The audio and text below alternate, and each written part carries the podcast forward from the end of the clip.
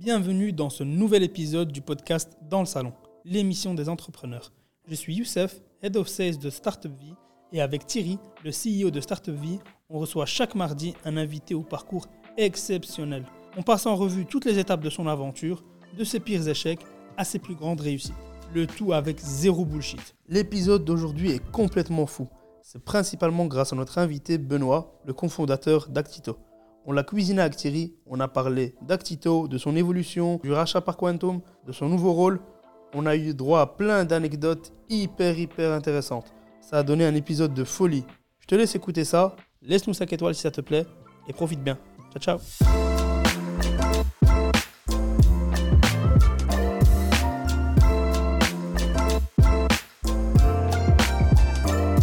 Bienvenue dans cette nouvelle émission Dans le Salon. Bienvenue Youssef, bienvenue Benoît. Eh bien, merci de m'inviter. C'est un grand, grand plaisir. Youssef, t'es chaud? Ouais, hyper chaud, je sens que l'épisode il va être. euh, Ça va être quelque chose? Ouais, je le sens. Benoît, Oui. sache que t'es le premier invité de Startup Vie ever, depuis la création du projet il y a deux ans, qui vient en costume et en chemise. Et justement, t'as vendu il y a pas longtemps. Est-ce qu'il y a un lien, tu penses? Non, non, parce que ça, c'est un style que je dois avoir depuis mes 6 ans. je- ça s'invente pas. Euh, Très, très content de te recevoir. Toi, Benoît, t'es le co-CEO d'Actito. Oui, C'est correct c'est ça. euh, Raconte-nous en une phrase, c'est quoi Actito? Alors, Actito, c'est une Customer Activation Platform. Alors, comme ça, ça veut rien dire. C'est une Yes. catégorie qu'on a inventée. Et euh, c'est un petit peu à cheval sur plusieurs disciplines le CRM, euh, le marketing automation, le- même le content management. Et mis ensemble, ça crée quelque chose qui permet d'accélérer la conversion des consommateurs euh, dans leur parcours. C'est pour ça qu'on parle d'activation. Hum, incroyable. On est hyper content de, te recevoir. Un, parce que tu as un franc-parler. hein, euh, je vous conseille déjà directement, vous pouvez mettre pause sur l'émission, vous allez sur LinkedIn, vous suivez Benoît, euh, qui aime bien vraiment. sur LinkedIn, il y a des gens qui se font que des photos de ma team merveilleuse. Il le fait sans doute aussi, enfin, sa team est merveilleuse, mais il a un avis et il le balance pas mal sur, sur le réseau. Donc on s'est dit, ça c'est cool. Parfois, il y a des gens qui ont un avis. Mais qui ne font rien derrière. Et Benoît, tu as une boîte donc Actito euh, qui marche euh, plutôt bien, qui a été euh, rachetée récemment. C'est le terme exact? Alors, racheter, c'est pas correct. Euh. C'est une nuance. En fait, on a cédé une participation majoritaire à une entreprise suédoise qui s'appelle Quantum et qui est elle-même backée par un gros fonds suédois qui s'appelle Altor. Donc, on est toujours actionnaire, Yes. on n'est plus majoritaire. Et donc en Belgique, on parle toujours de quand on a des invités, mais c'est souvent on est avant hein, cet événement-là. On rêve que cet événement-là arrive un jour. Qu'est-ce qui va se passer le jour où tu vendras? Alors on a quelqu'un qui a vécu ça, donc c'est hyper cool pour nous et pour, ben, pour les gens qui regardent évidemment. Euh, et donc on a évidemment euh, plein de questions euh, là-dessus. Et euh, ben voilà en fait, hein. on va commencer non? On commence par le début. hein. On va commencer par le début. Euh, D'abord, euh, tu as dit c'était quoi Actito, mais c'est quoi la vision pour toi de ce projet? Euh, la vision, alors c'est- la vision, c'est intéressant, mais euh, c'est quelque chose qui change, fort heureusement. Parce que si on prend l'histoire d'Actito, depuis le début, on a pivoté euh, trois ou quatre fois. Et ça, c'est important, cette capacité à pivoter, toujours avec une vision qui est euh, euh, de base, hein, qui, qui ne change pas.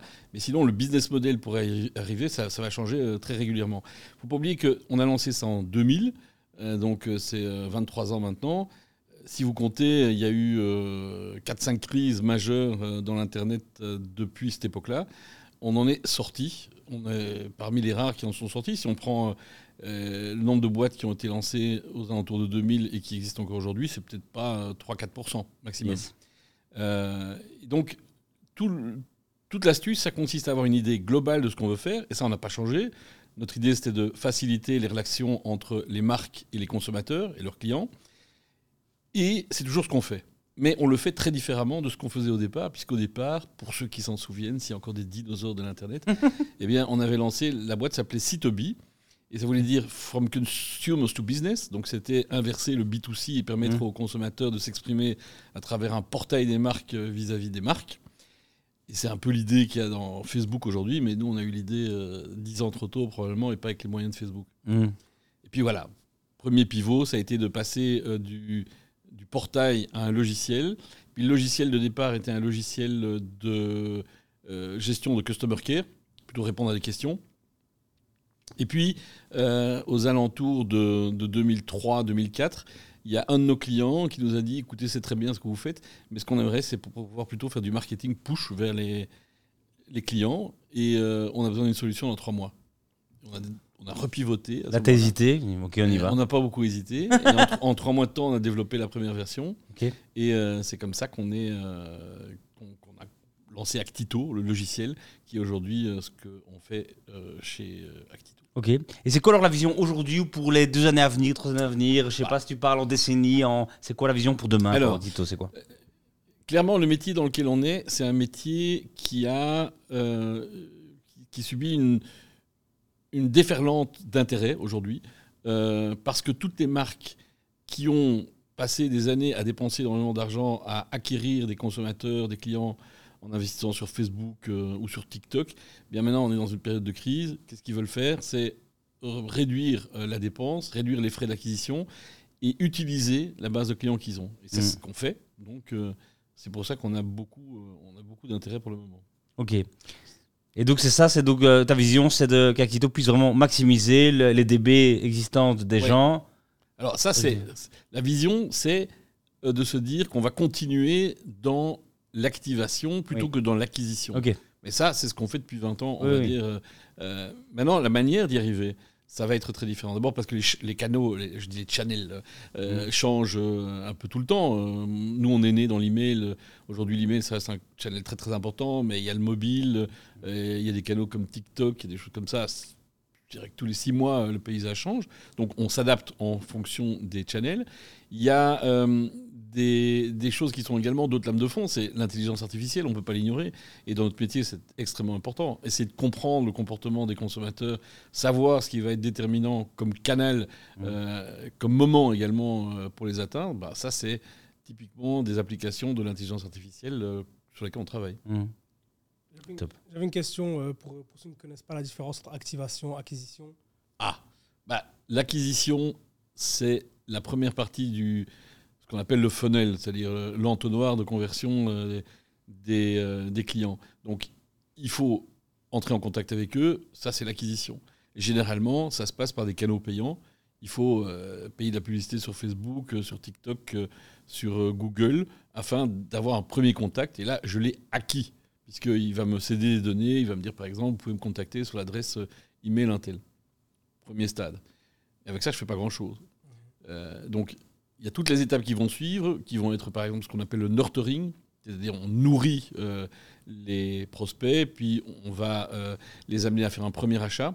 Premier achat, c'est important, mais avec un premier achat, je rembourse généralement pas les frais de l'acquisition. Donc, ce qui est fondamental pour une marque, c'est de l'amener à rentrer dans un mécanisme de loyauté où il revient. Et c'est à la deuxième vente que je commence à gagner de l'argent, et ainsi de suite. Et tout le métier dans lequel on est, c'est ce métier de l'activation continue. Donc, trouver des moyens de chaque fois faire revenir euh, le consommateur. Et ça, ça me permet de réaliser euh, une plus-value. C'est très simple. On considère que euh, les, premiers frais d'acquisition ne sont remboursés que aux alentours de 1,5, 2 ventes. Comme c'est critique de, faire du repeat business. Et c'est pour ça qu'on est, bien placé aujourd'hui dans un stade, une période de crise. Précisément, les gens vont éviter d'aller dépenser de l'argent chez Google euh, ou chez Facebook. Direct. Pas mal pour Ils en dépenseront toujours. hein, mais Ouais, toi, c'est combien d'employés aujourd'hui Actito c'est 150 personnes. Quel chiffre d'affaires? C'est à peu près une vingtaine de millions. Euh, Tes concurrents Ton plus gros concurrent, c'est qui? C'est Salesforce. Aïe. C'est ça que t'aimes pas les Américains. Et le, le plus grand défi d'Actito, là maintenant, dans ce nouveau cycle, c'est quoi pour toi? Bah, Il y en a beaucoup parce que c'est une société de technologie, donc il faut sans arrêt continuer à développer des choses qui sont innovantes. Euh, avec le legacy qu'on a d'une plateforme qui a 20 ans, euh, c'est recruter des gens valables sur des géographies nouvelles, comme par exemple les Nordiques, puisque forcément, Oui. hein, maintenant que nous sommes euh, partis d'un groupe qui est euh, suédois, ben, on a un grand marché qui s'ouvre à nous là-bas. Mm. C'est euh, globalement d'assurer que nos clients soient satisfaits. Parce qu'on est, nous aussi, confrontés au même problème. Acquérir un nouveau client, ça nous coûte très cher. Mm. Ça coûte euh, à peu près un, un an de, de licence, on va dire euh, un an à un an et demi, parce qu'on est dans un secteur où c'est relativement cher. Mm. Et donc, ce qui va véritablement déterminer la valeur de- d'une entreprise comme la nôtre, c'est notre capacité à les garder dans la Mm. durée. Et pour donner un... Alors, je ne sais pas si vous aimez les chiffres. Vous aimez les chiffres? On adore ça. Ah, bon. Mm. Alors, donc, dans le SaaS, il y a une formule magique qui est euh, que le coût d'acquisition, donc le coût d'acquisition, c'est ce qu'on appelle le CAC, Cost of Acquisition, Et puis, il y a ce qu'on appelle le lifetime value. Lifetime value, c'est ce que le client va vous rapporter dans le long terme. Et donc, ce qu'il faut toujours veiller, c'est que le rapport entre la lifetime value, la valeur vie du client et le coût d'acquisition soit le plus intéressant possible. Et si on prend euh, le cas d'Actito, un client chez nous, il reste une dizaine d'années. Et il va nous coûter euh, un an à un an et demi euh, en coût. Je prends Mm. tout, hein, je prends le marketing, je prends les sales, etc., à acquérir. Donc ça veut dire que le rapport est de 1 à 6, ce qui est excellent. C'est même quelque part trop bon. Et ça voudrait dire qu'on ne dépense pas assez en, en- en sales et marketing. D'accord. Donc, tout de suite, un, un- un élément comme ça permet de, de se rendre compte de la valeur. Et ce qui fait que le client a une valeur, c'est qu'on a une- un autre indicateur qui s'appelle le NRR. Je ne sais pas si vous voyez ce que c'est. Donc, Pas le MRR, quoi, le NRR. le NRR, Ah pas le MRR. Le. MRR, c'est le, Oui, oui. l'ARR euh, sur un mois, mais le NRR, c'est le Net Revenue Retention. Donc, c'est le, si vous prenez un client, au bout d'un an, vous regardez euh, combien il vous paye euh, comparé à l'année précédente. Et idéalement, ce NRR doit être supérieur à 100. Parce que si, euh, s'il a churné, bah, alors vous allez retrouver à 0%, donc Oui. ça c'est assez moche. Euh, si vous avez réussi à l'upseller, à lui apporter plus de valeur, Oui. le NRR va passer à 110, 120. Mm. Idéalement, euh, si on est à 110, c'est déjà très bien. Si on est à 120, alors on est vraiment dans les meilleurs. Et toi, t'as 150. Non, on n'est pas à 150. On est plutôt aux alentours de, de, de 120.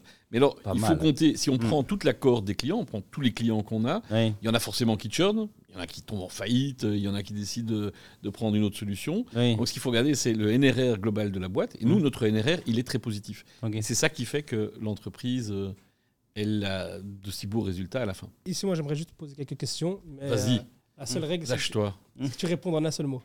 Ah, ça, c'est dur. Ah Oui. Pour moi, c'est On dur. m'a pas dit que ça allait être facile. Donc, euh, ici, vraiment, on, on dit qu'en tant que CEO, surtout toi, tu es co-CEO, euh, on touche vraiment à tout. Comment est-ce que tu présenterais, tu définirais ton rôle? En un mot. Visionnaire. Visionnaire, d'accord. Euh, tu fais quoi concré- concrètement au quotidien? En un mot? Ouais, en un mot. Alors là, ça c'est dur. Franchement, c'est très très dur. Euh, en réalité, je fais rien, je fais faire. Tu délègues. Ah oui, délégué. Ça, parfait. Pour toi, c'est quoi la qualité pour être un CEO, euh, un bon CEO Je pense la patience. Que- C'est quoi la- la- le défaut à bannir alors? Euh, je pense que c'est l'impatience. Mais je dois dire que moi, je suis quelqu'un d'extrêmement impatient, mais que, j'ai appris la patience avec. euh, je, vois que tu, tu- tu- tu réagis beaucoup sur l'écosystème belge et l'écosystème des entrepreneurial en général. Comment est-ce que tu pourrais décrire le- la tech en Belgique? Eh bien, dual. Parce que la, la situation en Wallonie et en Flandre est tout à fait différente. Il y a, il y a de très belles boîtes en Wallonie, mais ça n'a rien à voir avec l'énergie qu'il y a dans des écosystèmes comme Gand et Anvers, euh, euh, où j'ai réalisé d'ailleurs quelques petits investissements. Euh, non pas qu'il n'y ait pas de boîte intéressante en Wallonie, mais c'est pas pas du tout le même la même énergie Niveau, et même et c'est pas encore le même effet d'entraînement. En réalité, ce qui se passe, c'est que la Flandre a l'avantage d'avoir déjà un écosystème d'entreprise avec des gens qui ont fait euh, de belles affaires et qui ont réinvesti. Ça a créé un tissu. Ça n'existe pas encore en Wallonie. Mm. Mais Dieu sait, peut-être que quand le patron d'Odou décidera de vendre, il investira dans 1000 startups qui feront Flores. D'accord Et l'entrepreneuriat, euh, on va dire au niveau mondial, comment est-ce que tu le définirais? En un mot, toujours. Toujours, Tu donnes un mot et puis tu, tu- tu peux continuer à commenter. je, je dirais euh, bouillant, au sens où il y a, on voit que c'est, c'est vraiment le, ce qui fait vivre et, et battre le cœur du monde aujourd'hui. D'accord Ta culture d'entreprise chez Actito Ouais, La culture d'Actito. Culture d'entreprise, bah, c'est euh, euh, transparence, euh, ouverture, beaucoup de, on, on place beaucoup de responsabilités sur les employés. C'est un peu eux qui font, qui font la boîte. hein. C'est, c'est plus que. Et euh, enfin, où, sera Actito en 2030 Alors, ce sera toujours à Louvain-la-Neuve, ça c'est une chose. Ça, c'est- Euh, mais euh, comme c'est parti aujourd'hui, je crois que ce sera le leader euh, européen de, de ce qu'on fait. Pas si mal ça. Je rajoute, je rajoute pour en un mot, les GAFA? Alors les GAFA, c'est les mamas maintenant. C'est quoi? C'est les mamas. Ok. c'est les Meta, Apple, Oui, euh, oui, Microsoft. c'est vrai, c'est vrai, c'est vrai. euh, Je suis déjà en retard. voilà, c'est en un mot. Pas mal. Ok, ok. T'as une relation compliquée? Pas compliquée, mais euh, euh, tu postes souvent à propos de ça sur LinkedIn et tout ça. euh. Mais mon point de vue, il, il- il est lié au fait que je suis euh, ici euh, en Europe. Je suis, moi, je suis juriste au départ. Ok. Et euh, j'ai travaillé dans la, la protection euh, de la vie privée, de les personnels. Et euh, j'ai toujours considéré qu'il y avait euh, une- un dédain total d'entreprises comme Meta, etc., vis-à-vis de cette problématique-là. Maintenant, qui a été un petit peu reprise euh, par Apple, mais Apple, parfois, toujours, c'est pas toujours clair de savoir Mm. vraiment vers où il faut aller. Mais je pense que on n'a pas fait assez en Europe quand il était le temps de le faire pour contrer euh, ce que les Américains ont fait. Et ça nous a fait perdre énormément de temps, nous, Européens. Parce que tous les, tous les acteurs européens qui étaient dans les secteurs proches, comme ils étaient obligés de respecter euh, le cadre euh, existant ici en Europe, ben, ils ne se sont pas développés. Et on a euh, une situation où on a une hégémonie absolue de Google, de, de Facebook. Ça n'est pas juste. Ok. Mais et donc il faut quoi? Plus de gros leaders européens? Alors, je suis pas un grand fan des gros leaders. Ça n'est pas nécessairement ce que je pense qu'il faut euh, arriver à faire. Je pense que les, les licornes, c'est une, une sombre idiotie. Euh, la course euh, au capital pour le capital, il y a pas mal d'entreprises ici même à Bruxelles qui ont, qui ont connu ça. hein. Quand on prend la, la folie autrefois de la livraison de repas, où des entreprises qu'on a bien connues qui ont levé des dizaines de millions, ben, à la fin, ça n'a servi à rien. Mais euh, si on prend aujourd'hui l'environnement, on voit que euh, toutes ces entreprises qui ont perçu des centaines de millions sont pas loin de l'agonie. Il y en a quelques-unes qui vont s'en sortir, euh, mais pour le reste, euh, non. Ça ne marche pas. Ce modèle ne marche pas. En tout cas, il ne marche pas en Europe, je pense. Et je préfère 100 fois avoir euh, quelques dizaines d'entreprises qui fonctionnent en Europe et qui sont euh, qui, qui- qui réussissent, qui font du bénéfice, que d'avoir un énorme euh, mammouth euh, qui perd de l'argent. Ok. Ce qu'on souhaite donc à Tito d'être dans ces euh, constellations Ah, ah, euh. J'espère, j'espère, effectivement. Je préfère être un chanteur à cet égard qu'une licorne. ouais. Top. Si on te reçoit aujourd'hui, c'est. euh, euh, on a dit ce franc-parler, évidemment, cette réussite qui est à Quito, mais aussi, pas ce rachat, mais cette prise de participation majoritaire des euh, Suédois à Quantum. Est-ce que tu peux, parce que donc on a. Toi, tu es quand même euh, euh, là euh, une licorne dans le sens où en Belgique on en voit très peu, des gens qui se font. et donc désolé, mais on doit te poser des questions à propos de ça. Comment ça se passe déjà les premiers contacts? C'est toi qui as mandaté une banque d'affaires, c'est eux qui sont venus. Est-ce que tu peux un peu nous raconter comment ça se passe? Alors, c'est très intéressant.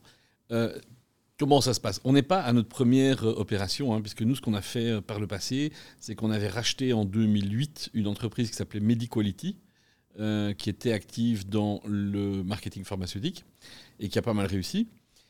Et qu'on a revendu ça à un gros fonds, enfin une grosse société américaine. Là, pour le coup, euh, c'était les seuls euh, acquéreurs, qui s'appelle Medscape et qui, qui aujourd'hui est à la barre de, de l'opération. Et tu sais que cette entreprise, Actito, on l'a créée Pierre, mon frère, donc Kenya Rose et moi. Pierre Deneyer, mon frère, il est parti, il est maintenant le, le directeur de, de Medscape euh, euh, Europe. Et donc, l'idée euh, à ce moment-là, c'est qu'on est rentré en contact avec des investisseurs euh, à cette occasion-là, euh, qu'on a continué à nourrir, évidemment.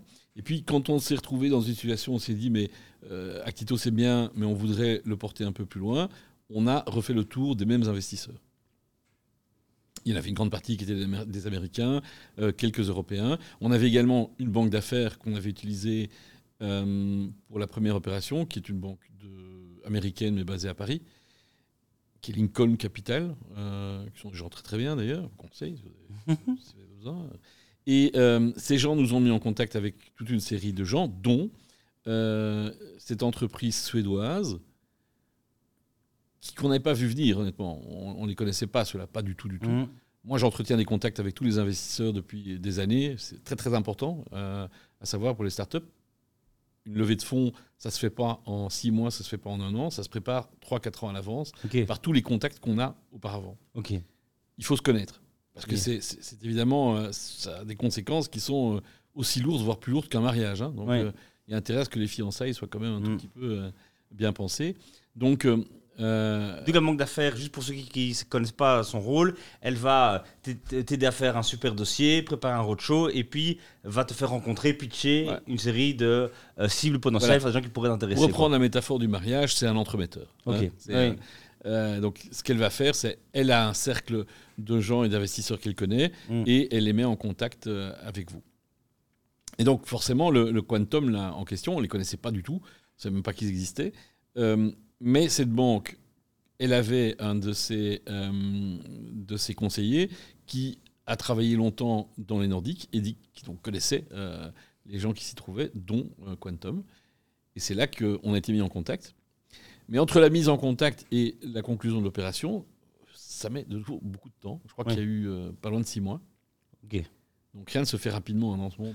Les enjeux sont quand même fort importants, donc forcément, euh, ça se fait pas en trois semaines. Yes, donc au début, vous vous rencontrez, il y, a un- y a un intérêt, on s'y dans tous les sens, une data room, mais quoi C'est que la due diligence sur tous les sujets Ou on parle aussi beaucoup de l'avenir euh, C'est quoi, c'est quoi Est-ce que peux nous dire les grandes étapes, tu vois Bah, Une fois qu'il y a l'intérêt entre la, et la, la signature, c'est quoi les Alors, grandes étapes Oui, alors l'intérêt, il se manifeste assez vite. hein, euh, ça se fait généralement en une seule réunion euh, de 30 minutes euh, où on présente le projet et en gros, à la fin, bah, il y a euh, la personne en face, elle dit Ouais, non, c- je crois que je vais décliner, ou bien au contraire, euh, il y a de l'intérêt.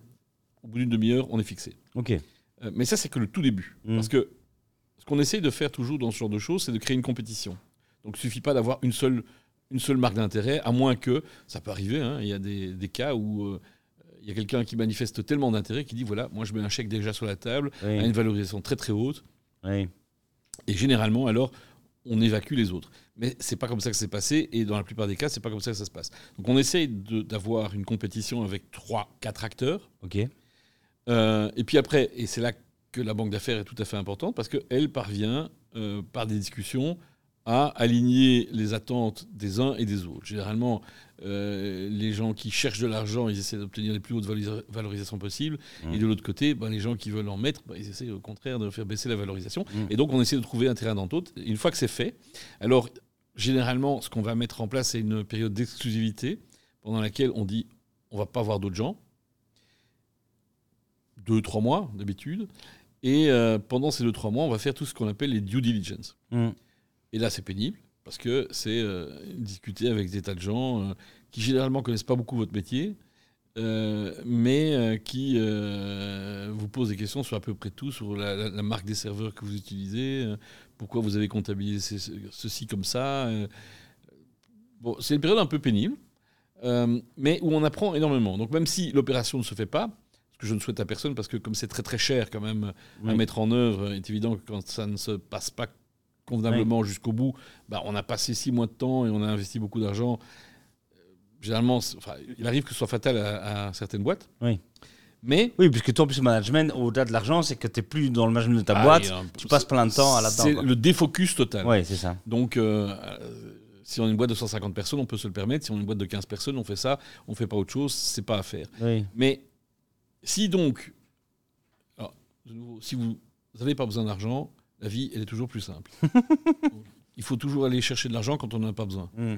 hein. parce que ça, ça aussi, les, les gens de l'autre côté le savent. Si vous cherchez de l'argent, vous accepterez des conditions euh, que euh, d'autres personnes n'accepteraient pas. Mais donc, partant de là, même si ça ne va pas jusqu'au bout, vous apprenez énormément sur votre entreprise parce que ça vous oblige à faire ce nécessaire travail d'aller gratter pour voir si euh, les chiffres que vous sortez sont valables, Oui. euh, si ce que vous faites, votre manière de faire, même de coder ou, ou, d'acheter du, euh, du hosting chez AWS, c'est la bonne. Ces gens-là, ils ont l'habitude et ils vous le disent au Ouais. passage. Donc, Et ça va, c'était pas si mauvais? Non, c'était plutôt bon. Ouais, c'était plutôt bon. ouais. Ok, donc tu arrives alors euh, euh, au, au bout de, de ça. C'est quoi les éléments de tension qu'il y a pendant cette période-là, au-delà du défocus sur la, la- le, le montant de la participation, la, la valo Tout. Tout. Ok. Ouais, surtout, surtout. Non, mais forcément, Ouais. euh, il, il peut y peux, tu peux nous avoir. donner des, des exemples concrets euh, Bah, Il y a par exemple, euh, on est une société qui est euh, active dans six pays. Et donc, euh, il y a, euh, on fait finalement six due diligence, en tout cas comptable, Oui. comptable, fiscal, etc.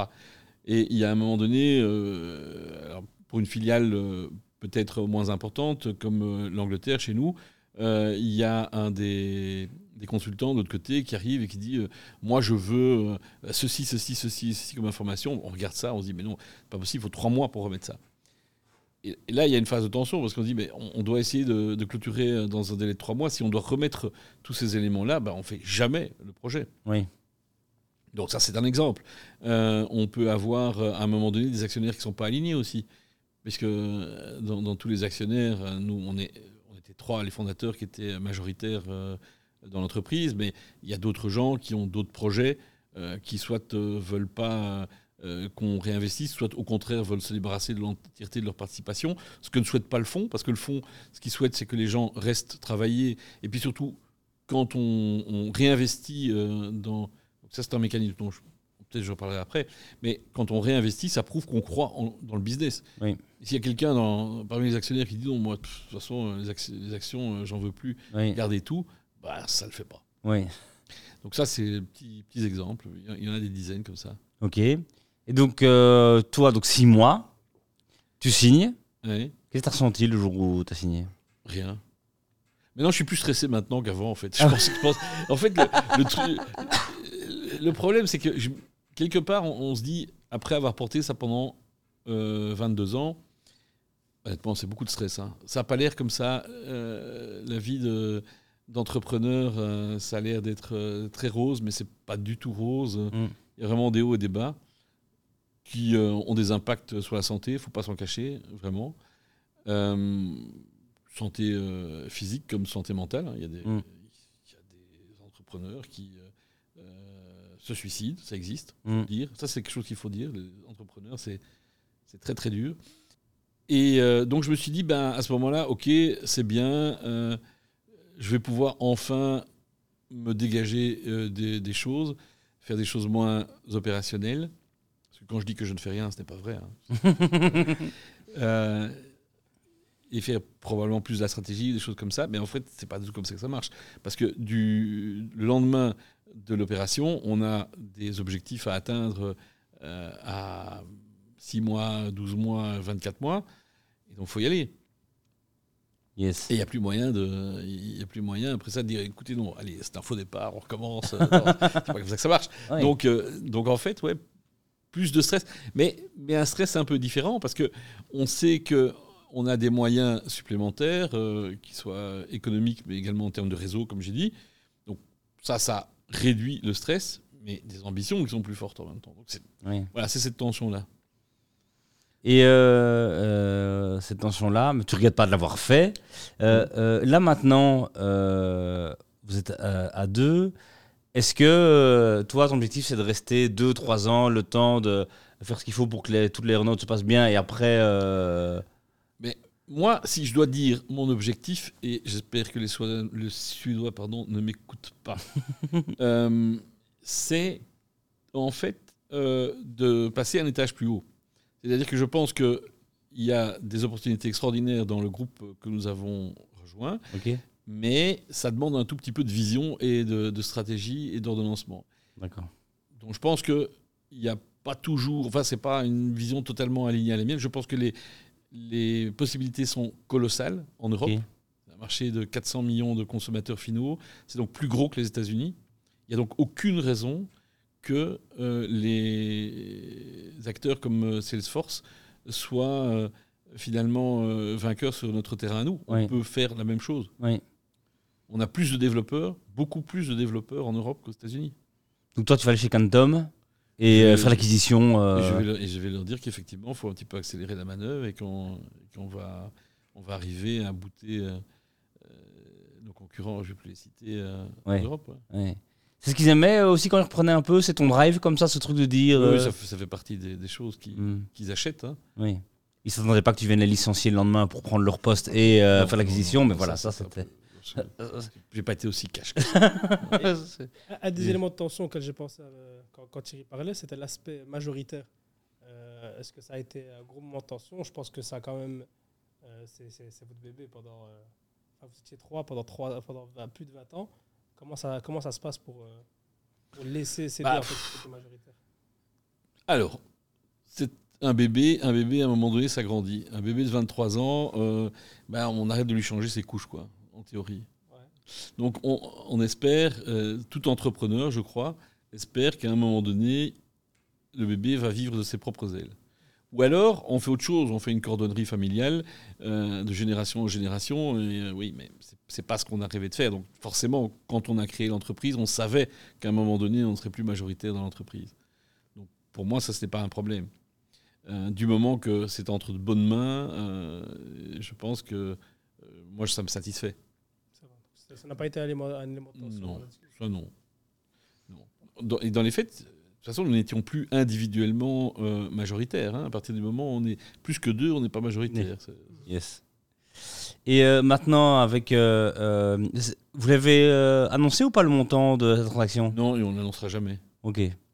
Ça, c'est- ça, c'est quand c'est soit très décevant, soit c'est très beaucoup. Pourquoi on n'annonce pas Parce que les, Amé- les Américains le mettraient en premier C'est parce que c'est belge, C'est européen de pas. Non, c'est simplement parce qu'on m'a interdit de le faire. Donc, euh, dans, le, dans le contrat, je peux pas, je peux pas le, Ok. je peux pas le dire. Mais c'est des montants qui sont suffisants pour mettre le- la croissance de l'entreprise, euh, euh, pour euh, satisfaire les anciens actionnaires. euh, donc, c'est Mm. montant important, évidemment. Évidemment. Et euh, euh, toi, quand cette opération arrive, tu signes, tu dis ok, c'est rien fait, t'es plus stressé le lendemain, mais qu'est-ce que tu vas faire de cette euh, richesse? Le mot est, est sans doute trop fort, c'est pas le bon mot, mais tu vois, de, de, de, de ça maintenant, tu vas, as envie d'investir à fond, tu as envie Ouais. de, de, comme tu es déjà à risque dans Tito, enfin, c'est déjà une Ah risquée, tu préfères. C'est quoi, quoi un peu ta vision de, de ce patrimoine Tu, qui- tu- tu mets le doigt dessus. En fait, moi, je suis toujours investi dans Akito, puisque l'opération, c'est ça qui est important de, de comprendre, c'est une opération par laquelle donc, le Quantum ou un fonds rachète généralement 100% des actions, réinvestit à un autre niveau, donc une, dans une espèce de holding, dans laquelle moi, je réinvestis. Donc, en fait, l'essentiel de euh, ce que j'ai pu percevoir dans cette transaction, je l'ai réinvesti euh, dans Actito. Donc, je suis encore très, très investi dans Actito. Ok. Et euh, pour moi, c'est euh, le, le- le principal souhait, c'est que ça réussisse très très bien. évidemment. Yes. Mais j'ai quand même un peu plus de sérénité financière, et c'est ça qui me fait moi investir dans petite échelle dans des entreprises que j'ai déjà côtoyées. Et euh, là dernièrement, j'ai fait quelque chose en Flandre dans une petite boîte qui est qui est très très sympa. Euh, comment la boîte? Qui s'appelle Happydeck. Ok, ils font quoi? Ils font des méta API. Donc, euh, ce sont des, des connecteurs qui permettent, plutôt que d'aller individuellement se connecter à tous les CRM, par exemple, ou à tous les e-commerce, eh bien, ils créent un méta-connecteur qui est donc, euh, on se connecte une fois à leur API et eux vont se connecter en aval à tous euh, les CRM ou euh, les e-commerce. On gagne euh, un facteur 10 à 100 Mm. en termes d'intégration. quoi. Ok, et là, sur tout le process que tu as appris euh, euh, là maintenant dans la, la prise de participation majoritaire de Kentum, c'est quoi ton plus gros conseil à quelqu'un qui doit comment, recommencer euh, euh, cette opération-là? Qui doit, Il va retrouver sa banque d'affaires, le processus commence, day one, il y en a pour 6 mois aussi. C'est quoi, quoi ton bon conseil de... Ouais, je- J'en ai pas un, j'en ai 100 des conseils. hein. Ok. et, et volontiers, j'en parle. Ouais. Mais euh, le premier, c'est de se faire bien accompagner, vraiment, Mhm. fondamentalement. Faire ça tout seul, c'est impossible. Mm. Ah oui, si c'est pour faire un premier tour, euh, euh, quand on a une startup de trois personnes, ok, Ouais. c'est-à-dire comme ça qu'on a fait. Mais quand on, on parle de ces montants-là euh, avec des acteurs justement étrangers, il faut être bien entouré. Donc nous, on a un banquier d'affaires, on a un très très bon euh, cabinet d'avocats avec qui on a travaillé sur euh, trois opérations avant. Donc c'est Tetralo. Tetralo.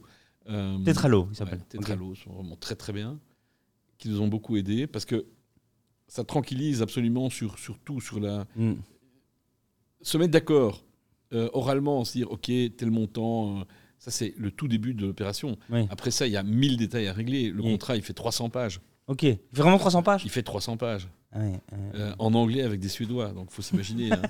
Donc euh, on, on- on lit suffisamment et on, on écrit l'anglais suffisamment correctement. Moi je suis juriste au départ, donc ça aide. Mm. toutes sortes de choses qui aident, mais même, euh, même avec ma connaissance de départ, je ne suis pas à la cheville de ces gens-là. Oui. Donc ça, si on ne l'a pas, c'est garanti sur facture que ça, ça foire Oui. maintenant ou plus tard. Parce que Oui.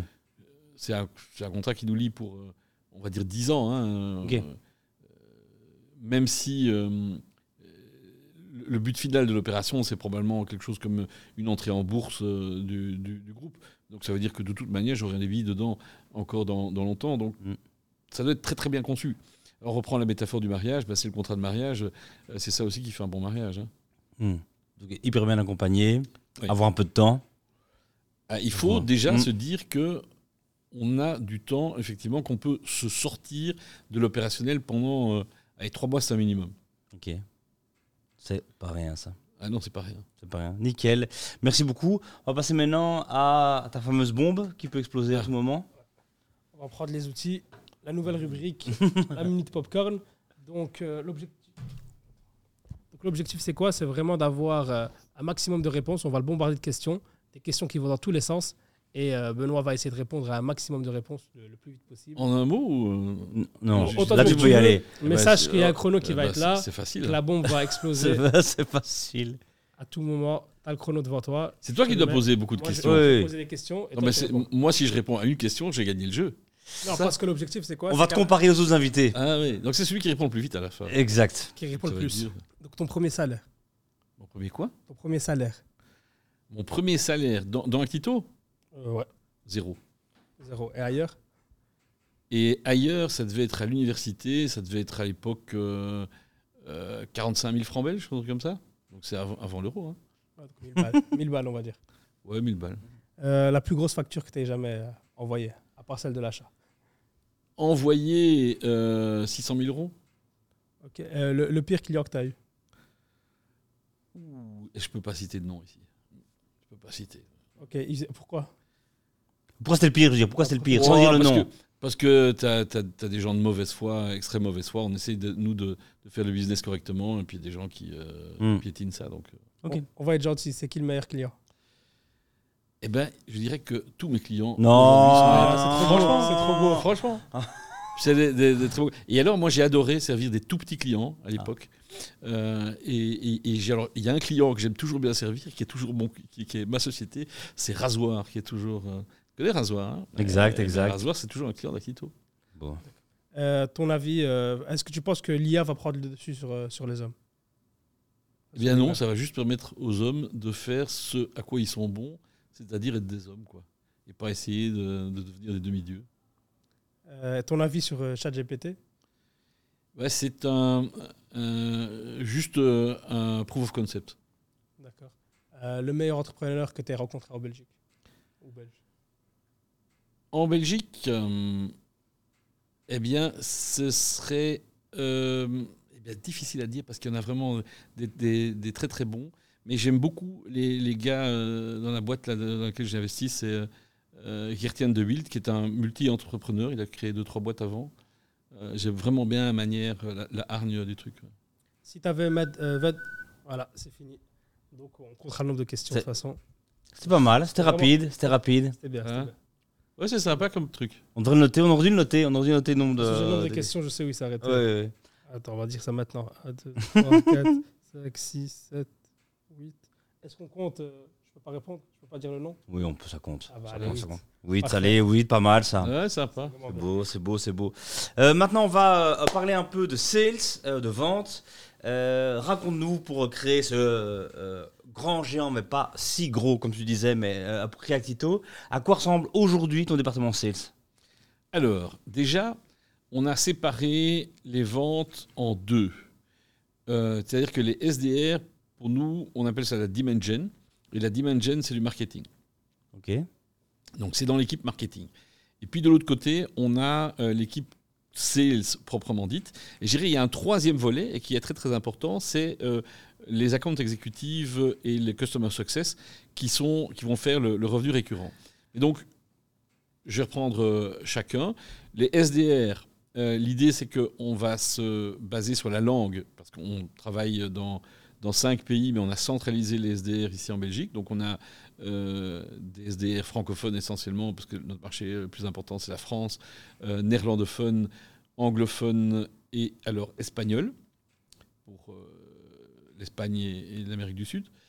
Euh, donc c'est 4-5 personnes basées à Louvain-la-Neuve sous la direction de, John.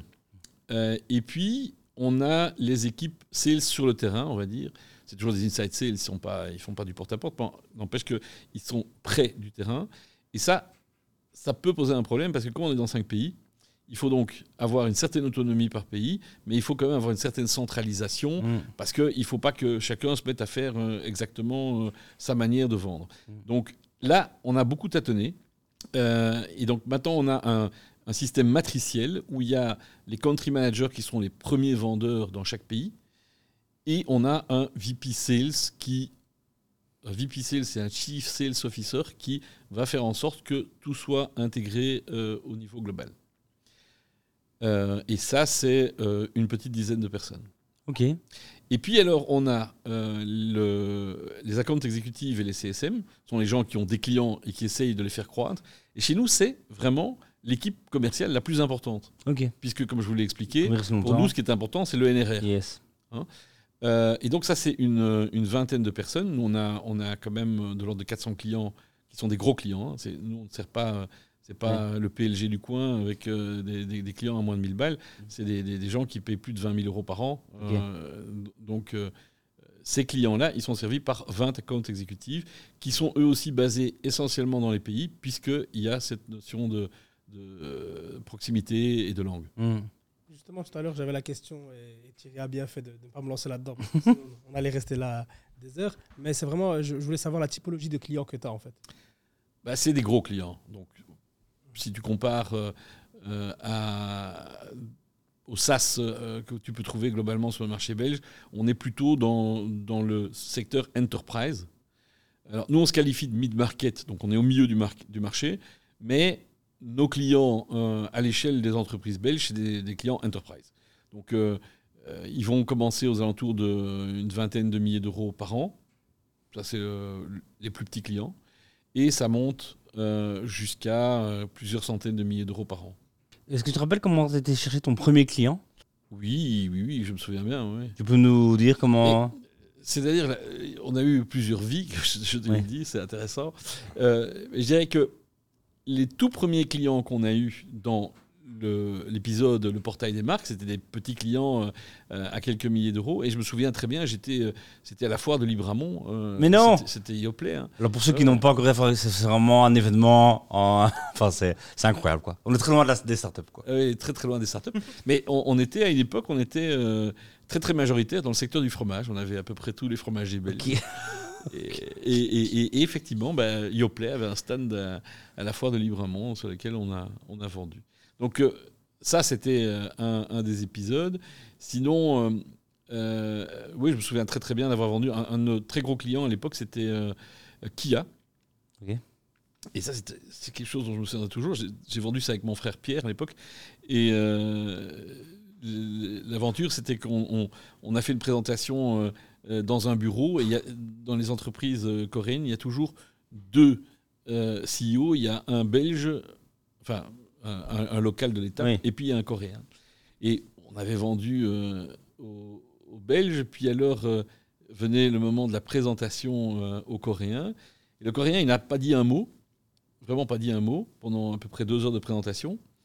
Et puis à un moment il s'est rapproché de l'écran, mais à 5 cm de l'écran, il a enlevé ses lunettes et regardé très près comme ça, peu dans tous les sens. Et puis il a dit OK. C'était- vendu. Ouais, Ouais, ça c'est Ouais. particulier. Et aujourd'hui, maintenant, à quoi ça ressemble un cycle de vente euh, maintenant avec tous les outils modernes, les teams dont tu parlais et tout Ah oui, ben ça c'est Euh, passionnant, mais ça il faut demander à John. Donc, euh, il y a, on, on a fait ce qu'on appelle une machine à saucisses. Euh, parce que, le, en fait, le- le- le- la vente autrefois c'était un petit peu un truc artisanal, euh, qui était très très basé sur euh, les capacités relationnelles des gens. C'est ça. Euh, je dis toujours que, en fait, personne n'achète jamais à une entreprise, on achète à un vendeur. Mm. Et donc, si le vendeur il n'est pas bon, ben, on ne vend pas. Yes. Mais ça, c'était l'ancienne méthode de vente, parce que c'est pas très scalable. Mm. Euh, et puis c'est pas très répétable. Il y a des gens à qui ça marche, des gens à qui ça marche Mm. pas. Euh, donc ce qui fait, ce qui change maintenant, c'est qu'on place une grosse partie du travail dans les mains de ce qu'on appelle les Engine, donc des équipes de SDR, mais aussi d'autres gens, qui vont qualifier extrêmement bien le client de manière à ce que le sales, lui, puisse vraiment faire le travail de suivi euh, dans le long terme. Parce que dans notre métier, vu la taille des clients, la vente, ça prend entre six mois, voire plus d'une année dans certains cas D'accord. hein, entre le premier contact et, euh, et, et la vente finale, ça peut Mm. prendre euh, plus d'un an. Donc, il est très important de super bien qualifier pour éviter, évidemment, que le sales ne passe son temps à, à essayer de vendre à quelqu'un qui va jamais acheter euh, de l'autre côté. Et c'est pourquoi on a mis en place une, vraie mécanique, j'appelle ça une machine à saucisses, où tout le boulot, ça va être d'essayer de qualifier au maximum, même avant que ça ne rentre chez les SDR. Donc en fait, on capte euh, toutes sortes de sources. On, a des sources inbound euh, qui viennent du site, on a de l'outbound aussi parce qu'on on, on a des, équipes SDR outbound qui vont euh, appeler les gens. Puis on croise ça avec des données, et là il y a un mélange de lemlist, de euh, Phantom Buster, euh, de plein de choses. Et ça, c'est euh, John qui connaît, tout en restant dans les limites de ce qu'on peut faire, évidemment, avec le RGPD. Évidemment, surtout euh, ta carrière. Ouais, toute ma carrière. Ouais. Et, et une fois qu'on a ça, eh bien, alors là, on lance euh, vraiment le travail de, de prospection euh, SDR, où on sait déjà par avance 80% de ce que la personne de l'autre côté va nous répondre. Ok. Et ça, ça change la vie. Ok. Alors, ce qui est intéressant aussi, c'est que euh, à la fin, euh, ce travail-là, il va se concentrer. Tout, re- tout redevient à la fin de l'inbound. C'est-à-dire que les gens, euh, on a pu les contacter par un salon, par euh, un appel sortant, etc. Ça rentre dans leur arrière-cerveau, mais six mois pour le digérer. Oui. Puis à un moment donné, ils se réveillent, ils reviennent sur un site, et puis Oui. ils demandent de pouvoir parler à quelqu'un. Mm. Tout, tout se reconcentre. À ce moment-là, on les requalifie encore un petit peu plus loin, et puis ce n'est qu'à ce moment-là qu'on les passe ce qu'on appelle les sales accepted leads. On les transmet, transfère à l'équipe euh, de vente qui va euh, terminer le boulot. Ok. Donc ultra enrichi, ultra compartimenté, chacun fait son métier et tout ça, et pas comme ça. Qu'est-ce que tu conseilles, toi, un SDR qui... Non, pardon, pas qu'est-ce que tu conseilles? Qu'est-ce que tu attends, toi, d'un SDR que tu recrutes chez toi? C'est quoi la, la qualité première que tu attends de quelqu'un qui commence chez toi en tant qu'SDR Bah, alors, c'est un métier pas simple. Généralement, c'est pas. euh, c'est pas des gens euh, qui ont un track record colossal, c'est souvent Mhm. des jeunes. hein, euh, Mhm. Euh, et donc, ils savent absolument pas par où commencer. Mm. Mais ce que j'attends surtout, c'est d'avoir quelqu'un qui se mette à lui-même des coups de pied au cul euh, le matin pour euh, ne fût-ce que commencer sa journée de travail. Parce que Mm. C'est pas simple. Hein. Tu Ouais. dis, là, je vais, je vais me prendre 50 baffes dans la journée. Yes. je dois y aller. Sans compter que avant le métier de ça, maintenant, comme j'ai dit, il est compliqué, il faut aller dans des, des systèmes différents, etc. Mm.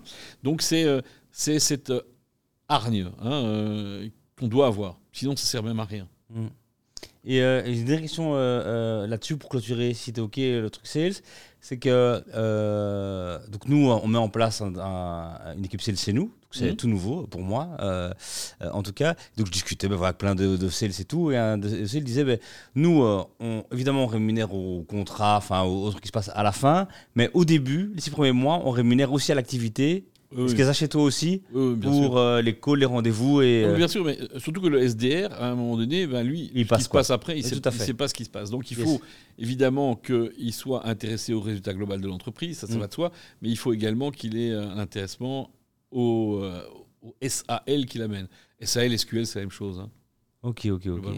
Et SL, ça veut dire quoi? Sales Accepted Lead ou Sales Qualified Lead. Donc c'est-à-dire qu'il sort du marketing ou la demand gen, puis Oui. un- un- il est à un stade où un sales dit Ouais, ok, je l'accepte, je le prends, c'est dans mon quota, et Mm. moi, je dois le transformer. Ok, cool. Maintenant, on va passer à la rubrique euh, team building où on va euh, apprendre à connaître un peu plus Benoît avec des questions soit très pertinentes qu'on trouve dans le team building, soit pas très pertinentes comme on retrouve parfois aussi dans les team building quand il y a des icebreakers des choses comme ça. Alors Benoît, si tu peux te déplacer, enfin euh, prendre avec ton bras, il y a la jarre et l'enveloppe. Je te la donne si c'est trop loin. Un chapeau bleu et alors, euh, non, commence par la jarre Ah, là, j'ai- parce que euh, et prends une question et tu peux nous la lire et y répondre quoi. Alors, que faites-vous pour lutter contre le stress? Yes. Eh bien, en fait, je suis très nul pour ça.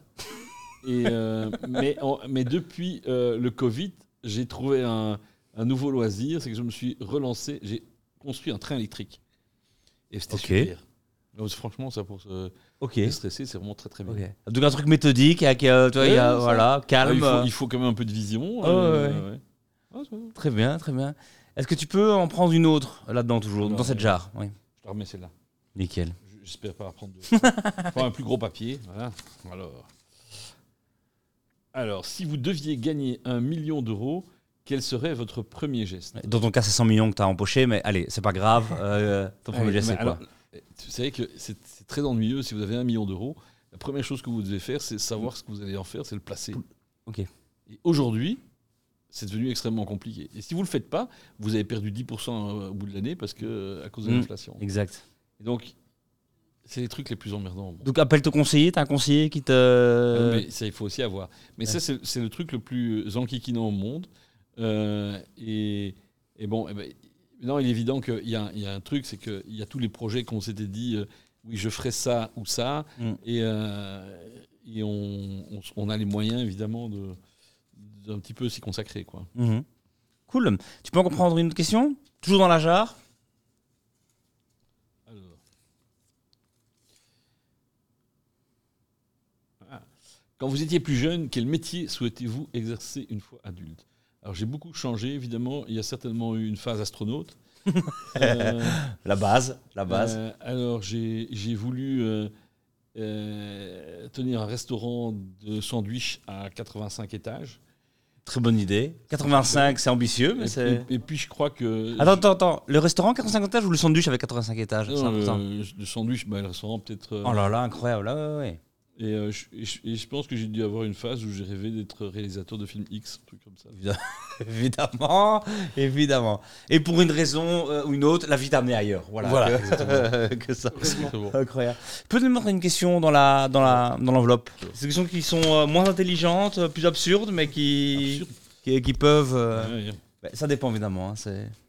Alors, quel est votre parfum de glace préféré? Ben Moi, je suis pas très original, c'est Stracciatella. Ouais, pas mal. Ouais, c'est pas mal. ça, On est d'accord, on est d'accord. Non, c'est pas mal. Tu peux encore prendre une autre dans l'enveloppe aussi Ah. Alors, euh, quel est votre péché mignon Ouf, Moi, j'en ai tout plein. Euh, mais il n'y a rien à faire. J'aime bien la bonne bouffe. Aussi bien euh, manger dans de bons restaurants que de faire la cuisine, et spécialement en famille. ouais. Ton restaurant, laisse. préf- ton restaurant préféré, c'est quoi? Alors pour le moment, parce que ça change beaucoup, Évidemment. ça change beaucoup. Et moi, je suis pas nécessairement pour les, les, les- les grandes, grandes tables euh, Mhm. très, très chères. Mais j'ai à côté de Louvain-la-Neuve un restaurant que j'aime vraiment bien qui s'appelle le C'est ici, à Corroy-le-Grand. Ok. Et ils font euh, que des produits locaux. Ok. C'est Vraiment très bien. C'est ici, tu disais? C'est ici, à Corroy-le-Grand. C'est ouais. ici. ah. Ouais, vraiment bien. Parfait. Génial. Génial, génial. Question? Euh, ok, une dernière dans l'autre. Alors dans l'autre, dans la jarre, si tu veux. Ah, j'ai- Zoup, zoup. Alors. Alors, qui, qui a été votre plus grande inspiration dans la vie jusque-là? Ah. Alors, il y a, il y a deux choses. Y a, au plan personnel, mes parents, il n'y a rien à faire. Euh, et, et mes, et mes grands-parents. Il est entrepreneur Pas du tout? Non, mais intéressant. Mon grand-père, lui, était. J'avais un grand-père qui était médecin. Et. Moi, j'ai failli. j'ai hésité longtemps entre euh, faire la médecine, être ingénieur, et finalement, j'ai fait le droit. Donc, euh, j'en avais un qui était médecin, l'autre qui était ingénieur. Et donc, voilà, j'ai fait le droit à la fin, en m'inspirant de personne. Tout à fait, simplement, parce que je me suis dit, c'est la seule chose que je suis capable Mm. de faire. Et pourquoi c'est inspirant alors pour toi? Mais, mais euh, justement, parce que c'est ça qui m'a donné euh, beaucoup le goût de, euh, de la. Il n'y a rien à faire, le métier qu'on fait, c'est de la techno. Mm. Et c'est le truc qui m'intéresse dans le métier que je fais, c'est la techno. Il y, a des, il y a des moments, euh, on vous dira d'ailleurs, les gens se foutent un petit peu de ma balle à- euh, au bureau, mais euh, il y a des moments où je m'enfermais en fait dans la salle des serveurs simplement pour regarder les petites lumières qui clignotent en me disant à chaque fois qu'il y a un routeur qui fait ça, c'est qu'il y a un type qui clique Oui. euh, de l'autre côté de la planète. Donc, j'ai vraiment une, une grande admiration pour la techno. Ce qui fait aussi dire que j'ai par exemple une collection de Macintosh à la maison. J'ai ma cave qui est remplie de, de vieux Mac depuis, euh, depuis mon premier, depuis 1982. Ah oui Euh, donc, ça, c'est ce qui m'a inspiré beaucoup. La partie techno, euh, ça vient de là, de mon grand-père. Mais sinon, et ça, c'est aussi lié, je pense que depuis très longtemps, euh, c'est Steve Jobs. Non pas que je me- je m'identifie à Steve Jobs, qui, est- Mm. qui a beaucoup de travers aussi, euh, qui n'est pas nécessairement un, un gars, le, le gars le plus sympa de la, la planète, mais euh, j'aime beaucoup sa manière euh, de, euh, de casser les codes. Quoi. Et il, il les a cassés plusieurs fois. Et plusieurs fois, il est reparti de rien et il a recommencé. C'est-à-dire que c'est vraiment un, un- un type très, très, très inspirant de ce point de vue-là. Euh, J'ai pensé qu'à un moment donné, il pouvait être remplacé par Elon Musk, mais à la fin, pourtant, je suis un, conducteur de Tesla, voiture que j'adore, Mm. pense qu'il n'arrive pas au demi-centimètre de la cheville euh, de Steve Jobs. Yes. Qui restera, je pense, un des plus grands entre- entrepreneurs de tous les temps. Qu'est-ce qui lui manque pour toi? À Steve Jobs ou Elon Musk? Elon Musk Euh, Je pense qu'il ferait bien de prendre un an de congé. Parce que, là, je pense qu'il fait trop de choses et qu'il ne sait plus bien ce qu'il fait. Ouais. Nickel, merci beaucoup euh, euh, Benoît. On va rentrer dans la à dernière vous. partie de l'interview. Euh, on a euh, euh, nos questions euh, qu'on va te poser sans jarre et sans enveloppe. On parle beaucoup hein, des, des réussites, surtout là bah, d'Actito qui est aujourd'hui une, une belle réussite. Et parfois on dit oui, mais pas encore. Ben là, il y a déjà des signes très forts de, au-delà des, de- du nombre de, de clients, de employés. Ben, il y a cette, cette prise de participation et tout ça. Mais il y a eu des moments difficiles. Est-ce que tu peux en choisir un et nous raconter un peu ce que c'était? Et ce que tu as fait pour t'en extraire, le dépasser ou... Eh bien, écoute, oui. 2008, moi je dirais. 2008, c'était vraiment c'était un moment de grande crise. Et euh, alors, je t'ai dit qu'on avait commencé dans, dans un métier qui était euh, qui n'avait rien à voir, qui était le portail des marques. Puis on était, euh, on était passé dans un métier qui était euh, le, le marketing pharmaceutique quand on a racheté Mediquality euh, 2007. Euh, et à ce moment-là, l'activité, il y avait le logiciel, mais il y avait également une partie qui était agence. Parce que c'est aussi une bonne manière de faire pour, quand on lance une boîte SaaS, surtout à l'époque où personne, ça n'intéressait personne, c'est d'avoir une activité de consulting à côté pour euh, simplement parce que c'est bread and butter, ça rapporte de l'argent Oui. et ça permet de survivre. Et euh, là, on s'est retrouvé dans une phase où je crois qu'on avait perdu euh, l'un ou l'autre client et on avait trop de monde dans l'agence et donc on a dû licencier des gens. Et en fait, c'était juste avant la crise de 2008.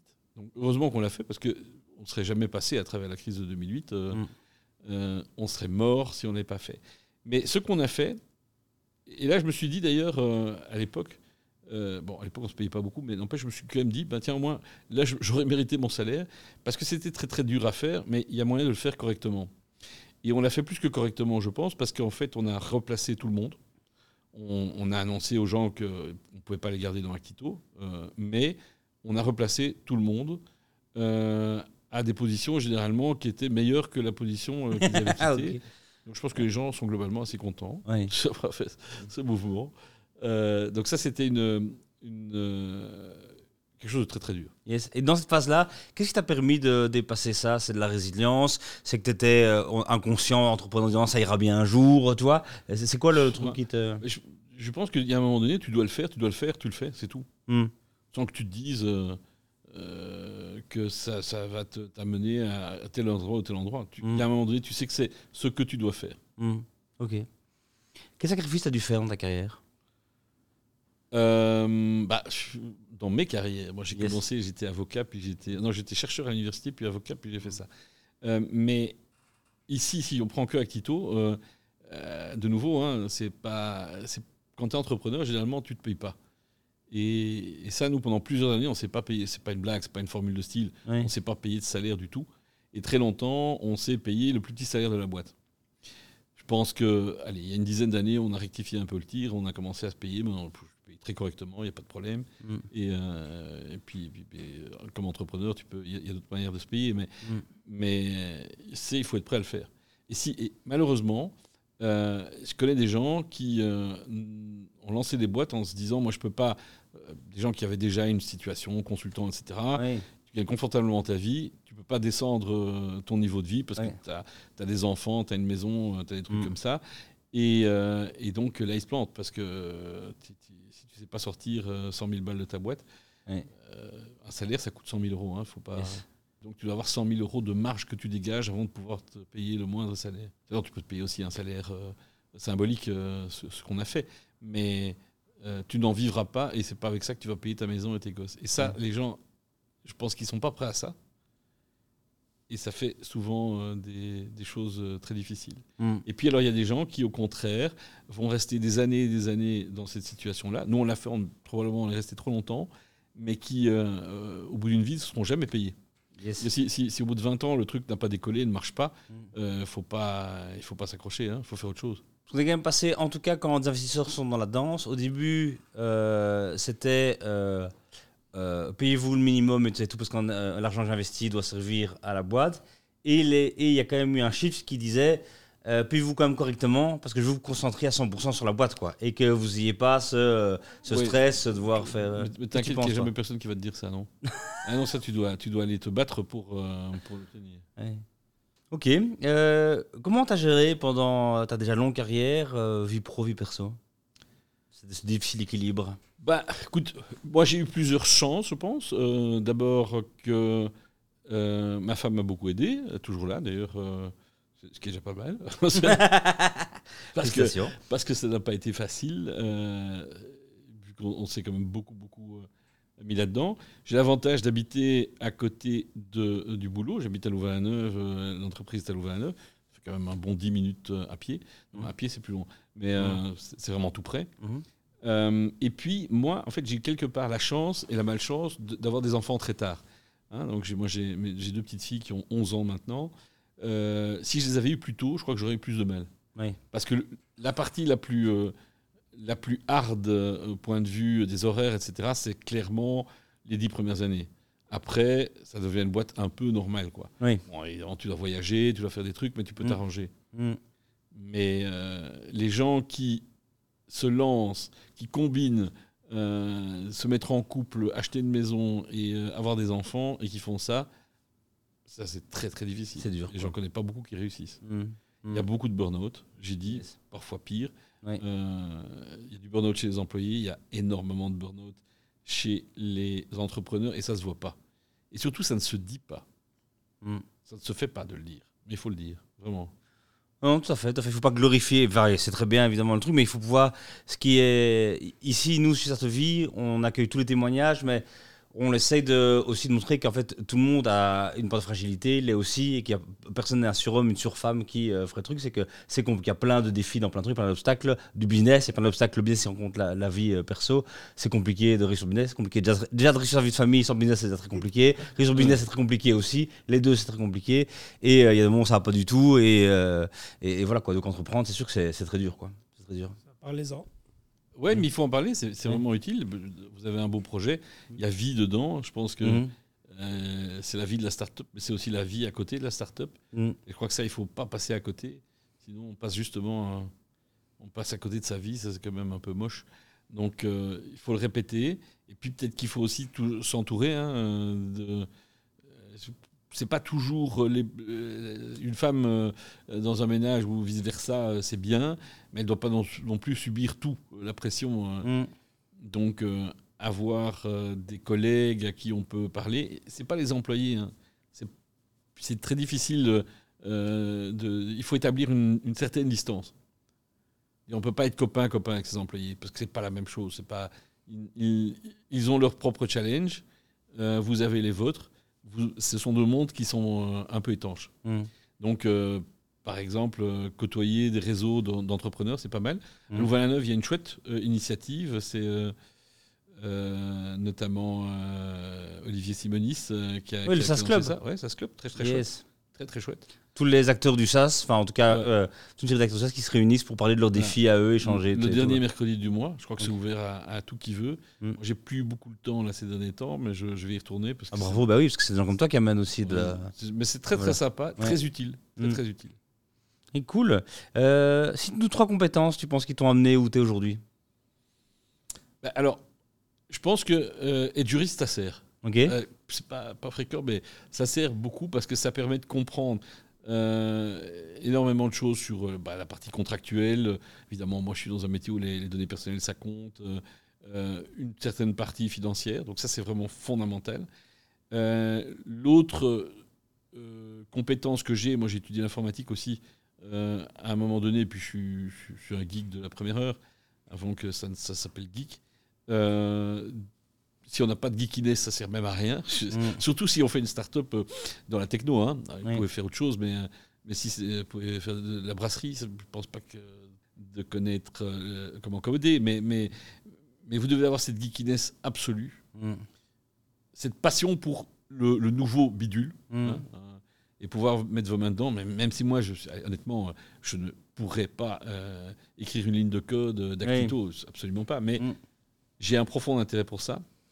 Euh, et alors, troisième euh, qualité professionnelle qui n'est pas une- que moi j'ai acquise sur le, euh, le tas, c'est les chiffres.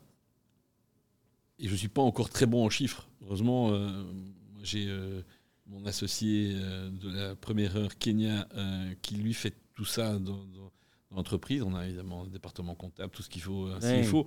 Mais lui, c'est plutôt son, son truc. Euh, je n'y connaissais absolument rien. Je ne dis pas que je suis un expert, mais il n'y a rien à faire. Euh, maintenant, je commence à, à connaître. Mm. J'aurais connu ça plus tôt. Je pense que ça aurait été euh, mieux pour la boîte. Mm. Donc, cette connaissance-là, elle est essentielle. Tu parlais de ton impatience. Est-ce qu'il y a des choses que tu dis, ça, je dois vraiment améliorer ou quitter Ça, c'est un point dans mon comportement, une compétence que j'ai pas, où je me dis, voilà, les cinq prochaines années, je dois. Ouais, alors, impatience, euh, moi, je vois plutôt, j'ai dit que c'était plutôt un défaut qu'une qualité. hein, euh, c'est plutôt la patience qui devrait être une, Oui. une qualité parce que rien n'arrive en un jour. Il faut énormément de temps pour que les choses se fassent. Euh, mais mon impatience, elle est souvent devant des choses idiotes. Dans des boîtes de 150 personnes, il y a des tas de choses qui se passent que tu n'as pas décidé, qui se- se- s'auto-organisent d'une certaine manière. Tu as des gens qui ont telle manière de fonctionner et tu dis, mais nom de Dieu, pardon, excuse-moi l'expression, mais Mm. ça ne va pas. Il faut faire autrement, il faut tout changer, euh, mais tu peux pas tout changer. Oui. Parce qu'il y a des gens, et donc tu peux pas prendre un type et dire, oh non, il est vraiment pas bien à cette place-là, je le mets à cette place-là. Chose très importante, c'est que j'ai j'ai jamais rencontré de, de gens qui étaient des nullités universelles ou des gens des imbéciles universels, ça n'existe pas. Il Mm. faut juste le mettre à la bonne place. Et donc la première chose que tu veux dire, c'est tu le prends et je vais le mettre à la bonne place, et là, ok, les choses vont s'arranger. Probablement que ça va s'arranger, mais ça va pas se faire du jour au lendemain, de nouveau. Mm. Donc ça, tu dois apprendre. Tu dis, bah non, il y, a- il y a plusieurs choses à, à faire euh, qui vont s'enchasser, qui vont amener le résultat escompté. Euh, mais euh, agir de manière impatiente, ça ne marche jamais. C'est déjà une bonne leçon. Euh, on est impatient un peu, non Dans la vie. C'est quelque chose que, que tu as. c'est quoi la, euh, la chose dont tu es la plus fière, ton plus bel accomplissement? Euh, professionnel. Oui. J'aurais dit, j'aurais dit pas professionnel, j'aurais dit mes enfants. Moi, je trouve ça c'est, tellement génial. Euh, bon, c'est pas encore fini, mais mais euh, euh, donc professionnel. ben, je trouve que déjà d'avoir fait une entreprise qui a tenu le coup malgré l'adversité en Belgique, qui est quand même le pire pays au monde pour lancer une entreprise, c'est déjà pas si mal, quoi. Ouais. C'est déjà pas si mal, t'as raison. Ouais. Et euh, la chose où ta carrière, tu te dis, ouais, là j'étais un peu naze, ou t'as un peu honte, ou tu dis, j'étais pas à mon top là, ou. euh, Ouais, beaucoup, beaucoup. Alors je suis, ça ne se voit peut-être pas, mais je suis euh, très critique de moi-même. Ok. Donc, a priori, tout ce que j'ai fait, c'est nul. Donc, je suis pas. y a- y Très bon démarrage. J'ai cette, cette tendance naturelle. Puis après, en grattant, je dis non, finalement, c'est pas si nul que ça ce que, Mm. ce que, ce que j'ai réalisé. Mais oui, oui, c'est certain que. Je pense que là où j'ai été le plus nul, c'est justement cette impatience en permanence. C'est de vouloir, vouloir que les choses, ne pas supporter que les choses ne soient pas euh, faites comme j'aurais aimé qu'elles soient. Mm. Et, euh, et donc, ça t'amène à un moment donné à, à- à perdre un peu euh, tes nerfs, quoi, à t'énerver. C'est pas très top. Hmm. C'est pas très top. Mais en même temps, je pense que c'est ce que tu as dans tes tripes. Si tu, fais, si tu agis contrairement à ce que tu as dans tes tripes, alors tu n'es pas dans la vérité. Et si tu n'es pas dans la vérité, à mon avis, autour de toi, ça se sent assez rapidement.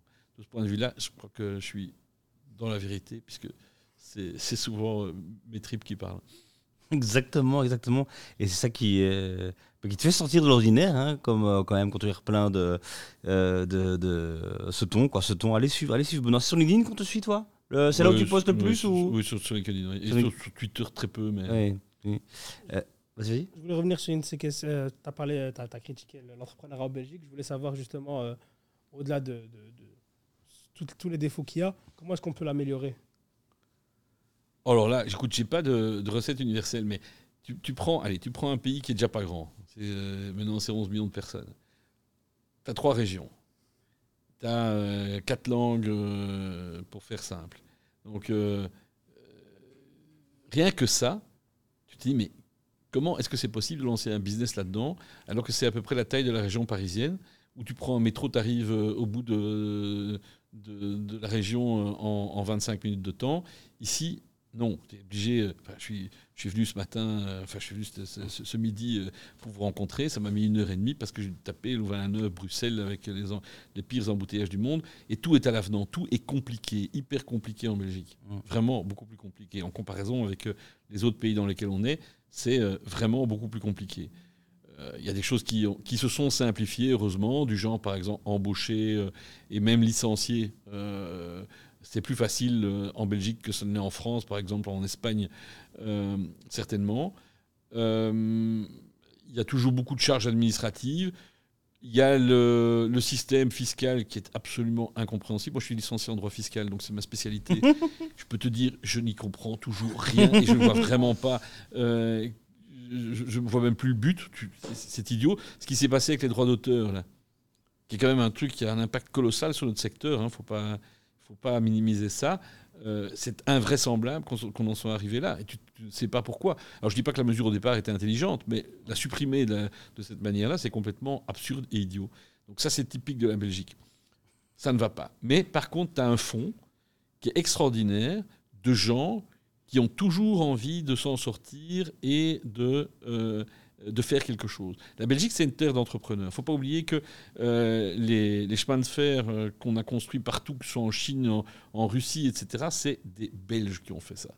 hein. Euh, et on a des très bonnes universités, on a, on a plein de choses bien. Alors en Wallonie, on a pu bénéficier à un moment donné de subsides qui aidaient pas mal, parce euh, il fallait, pour compenser un petit peu la complexité qu'on avait de l'autre côté. Je dis, tu es à la fois dans un pays horrible au point de vue entrepreneurial, et puis il y a quand même de l'espoir. Mais alors, pour que ce soit, pour que ça fonctionne vraiment, il y a un truc qu'il faudrait faire, c'est simplifier. Mais Alors, simplifier à tous les étages. C'est- C'est c'est pas très porteur. Tu vas pas te faire des, je vais pas me faire des amis, moi, certainement, ni au Parti Socialiste, ni au MR. Mais je dis, mais il faut virer des étages entiers, quoi. Il faut supprimer euh, des choses qui ne servent à rien. Et alors, un, un des trucs où je vais certainement pas faire des amis, c'est que je comprends pas pourquoi on s'obstine à construire des bidules qui ne servent à rien. Genre, l'agence du numérique en Wallonie. Je ne sais pas si vous êtes copain avec euh, l'agence du numérique, mais je n'ai toujours pas compris à quoi ça sert. Il doit y avoir 150 personnes qui bossent là-dedans. Ces gens ne sont jamais venus me voir. Ouais. J'occupe 150 personnes. euh, Oui. Tu te demandes à quoi ça sert Hmm. Ben, Ça sert à probablement dépenser l'argent wallon. Mais ça n'est qu'un exemple parmi euh, des centaines. Simplifier, simplifier, simplifier, quoi. Ben, Ça son mot d'ordre. Pour finir sur un truc, euh, une note plus positive, euh, est-ce qu'il y a une rencontre que tu as fait dernièrement, un livre que tu as lu, un film que tu as vu, inspirant, que tu as envie de nous partager là maintenant? Oui. Ah oui, moi, il y a un bouquin, un, bouquin certainement. Il, y en a, il y en a plusieurs, mais il y a un film que j'ai bien aimé, et ce n'est pas Astérix, c'est euh, les, les, c'est les, les Huit Montagnes. Ok. Il faut aller voir ce film, qui est un film qui a été euh, réalisé par des Flamands, il faut le faire, en Italie, et euh, dans, les, dans les montagnes du, du nord de l'Italie, et euh, qui raconte l'histoire d'un d'un type qui euh, une quête d'absolu comme ça, et qui va se s'enferrer dans les, dans les montagnes, puis finalement ça finit pas très bien. Mais, euh, mais c'est magnifique, d'abord c'est très bien réalisé, puis euh, ça rejoint moi une, des, une de mes passions qui est la montagne, même si j'en fais plus beaucoup. Mais euh, c'est un, film vraiment à tout point remarquable. Génial, on reste là-dessus. Les huit montagnes, Et les automontagnes. encore mieux dit évidemment. Ouais. Benoît, merci beaucoup pour le temps que tu nous as accordé. Si je suis un jeune entrepreneur, j'ai euh, une idée dans ton secteur euh, et j'ai besoin de conseils, on te peut te joindre sur LinkedIn ou t'as pas le temps? J'ai absolument toujours le temps pour ça. Incroyable, faut que tu dire j'ai absolument pas le temps. C'est ça que tu allais Ah dire. non, mais ça, c'est ce que, ce que j'adore. Génial. Donc voilà, si vous êtes dans le secteur, proche du secteur, si l'expérience de Benoît vous parle, vous interpelle, et il est sur LinkedIn, il est là, et quand il n'est pas en train de tuer quelqu'un à vue avec son post LinkedIn, n'hésitez pas à lui faire un petit message pour un truc. Merci beaucoup, merci Youssef aussi d'avoir aimé ça, merci, Merci, Benoît. Hyper cool. À bientôt, vous commentez, vous partagez, on se retrouve pour la prochaine émission dans le salon. À plus, au revoir. Merci beaucoup. Au revoir.